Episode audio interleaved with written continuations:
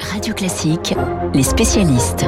7h39, les spécialistes sur Radio Classique. François Geffrier pour l'économie comme tous les mercredis, Bruno Kras pour le cinéma. Vous verrez que le programme est ce matin particulièrement riche côté 7e euh, art. Mais je débute avec vous, François. On va parler électricité, grosse facture. On se souvient du bouclier tarifaire annoncé euh, très fièrement par Jean Castex en plein boom des prix euh, de l'énergie fin septembre. Sauf que le bouclier s'avère aujourd'hui trop petit. Oui, à l'époque, le Premier ministre promet que le prix de l'électricité ne va augmenter que de 4% au 1er février 2022. Il faisait aussi que le pari de la hausse des cours du gaz et donc de l'électricité n'était qu'une bosse, c'est lui qui avait employé ce mot, hein. et que tout allait rentrer dans l'ordre au printemps avec ce raisonnement simple, quand les températures remontent, on se chauffe moins, il y a moins de demandes, donc les prix baissent. L'idée c'était de pouvoir contenir cette hausse des prix sur les factures en nous faisant payer la hausse plus tard de façon lissée, un peu comme un crédit à la consommation XXL pour euh, tous les Français consommateurs d'énergie. Aujourd'hui, on se rapproche de l'échéance du 1er février et on se rend compte que la promesse est plus difficile à tenir que prévu pour une raison simple. Les prix de l'électricité sur les marchés ont continué à rester ultra élevés. Je suis allé regarder euh, ce matin sur le site euh, d'RTE, tout le monde peut le faire, c'est très simple. On avait encore hier des pics à 315 euros le mégawattheure, alors qu'à la même période il y a un an, on était entre 50 et 100 euros. Pareil il y a deux ans, et il y a trois ans, on était entre 30 et 50. Donc là, on est parfois dix fois plus élevé qu'il y a trois ans. Résultat, selon les calculs de la Commission de régulation de l'énergie, les tarifs de l'électricité devraient théoriquement augmenter au 1er février non pas de 4 mais de 40%. Ça fait oui, pas tout fait vrai. 10 boucliers Castex, si je dois parler comme ça. C'est un cauchemar pour le gouvernement qui doit tenir sa promesse avec une nouvelle solution. Celle qui avait été annoncée il y a trois mois et demi passait par la baisse d'une taxe, la TICFE. Je vous épargne ce que ça signifie, mais ça, ça ne permet de gagner que de 15 ou 16 points sur ces 40%. Il reste 25% de hausse, vous me suivez. On va donc d'une part euh, tricher un peu dans la formule de calcul des tarifs de cette commission. On ne prendra pas en compte les pics observés sur les marchés jusqu'à 620 euros le mégawattheure le 21 décembre dernier, au moment où on apprenait que plusieurs réacteurs nucléaires continueraient à être arrêtés cet hiver. Mais surtout, on va gentiment demander à EDF de vendre plus d'électricité low cost à un prix coûtant 42 euros le mégawattheure.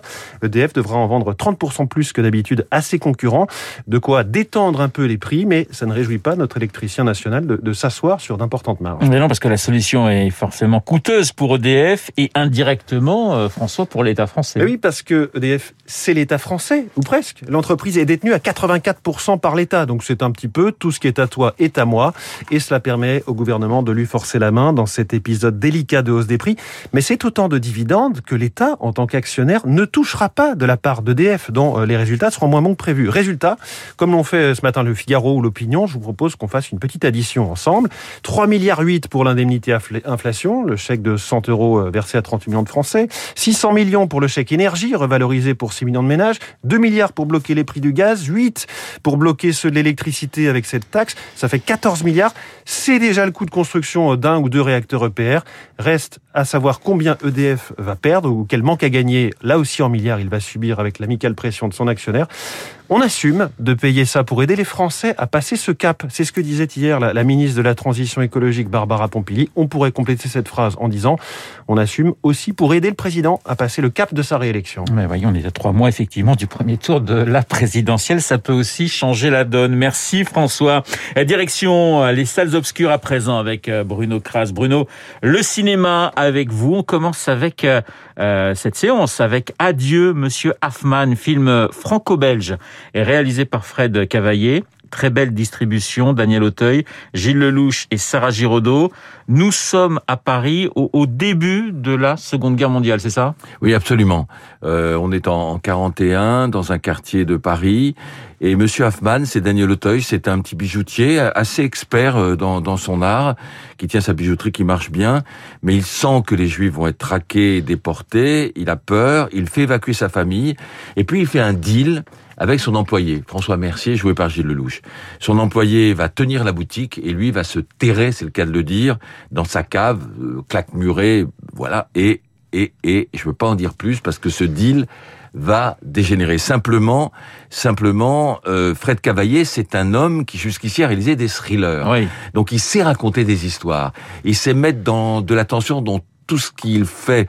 On a vu à la télévision récemment le jeu, il y avait de la tension, et là il fait un, un polar historique et il y a de la tension du début jusqu'à la fin du film, et c'est ça qui est bien, c'est-à-dire qu'il parle de l'occupation, des zones d'ombre, de cette période tourmentée avec trahison, avec lâcheté, mais il le fait presque comme un polar. Le trio d'acteurs est excellent, hein, Bruno. Oui, c'est ces trois acteurs qui sont remarquables. Gilles Lelouch avec toute l'ambivalence du personnage, Daniel Auteuil qui est très sobre euh, dans son rôle de victime, dans son rôle d'homme qui souffre, et puis Sarah Giraudot qui euh, qui fait le pont entre ces deux acteurs avec sa sensibilité et sa présence. Ouais, trois, trois bons acteurs, c'est toujours bien dans un film. Alors, autre euh, film à ne pas manquer, oui, c'est mieux, hein, à ne pas manquer cette semaine, c'est Wistreham euh, d'Emmanuel Carrère.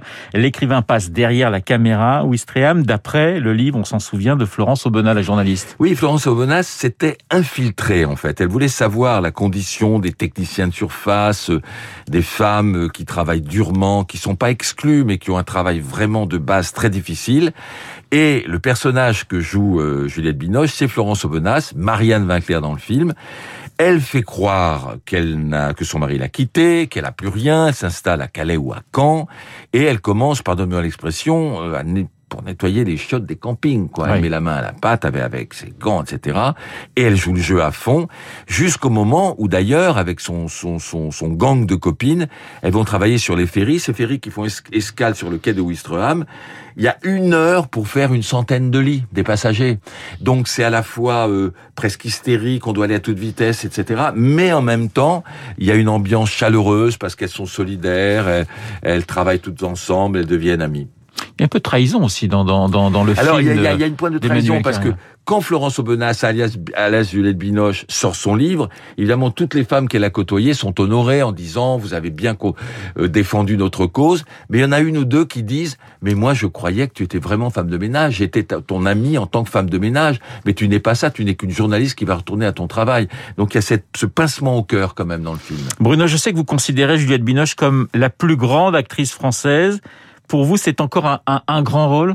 C'est un grand. Alors Juliette Binoche, il faut rappeler que c'est l'actrice en France qui a eu des prix à Cannes, des prix à Venise, des prix à Berlin, un BAFTA, le César anglais, un Oscar, un César. Voilà, c'est la plus capée comme on dit. C'est un très très beau rôle car elle s'efface devant les autres actrices dont la plupart d'ailleurs sont sont des amatrices, hein, sont les vraies qui, qui avaient travaillé comme femme de ménage avec François Bonnat. C'est un très grand rôle. C'est décidément une immense actrice. Musique pour parler d'un autre film très attendu aujourd'hui. Johnny Jane, toi qui traînes tes baskets et tes yeux candides dans les no dans des lieux Johnny Jane, les décharges publiques sont les Atlantides. Vous avez certainement reconnu la voix de Jane Birkin et de sa fille Charlotte Gainsbourg interprétant euh, Johnny Jane de Serge Gainsbourg. Charlotte qui consacre un, long métrage à Jane. Jane par Charlotte, c'est le titre du film. Et vous avez aimé Bruno? Oui, parce que c'est pas du tout un film people, c'est un film très touchant. Ça commence par un, dialogue entre Charlotte et sa mère. Charlotte dit "Mais maman, euh, j'ai eu l'impression que tu étais plus à l'aise avec Kate, sa première fille, et avec Luke avec avec moi. Et là, les choses vont se dire, on a presque l'impression qu'à l'occasion du film, les deux femmes se sont non pas réconciliées, mais se sont trouvées.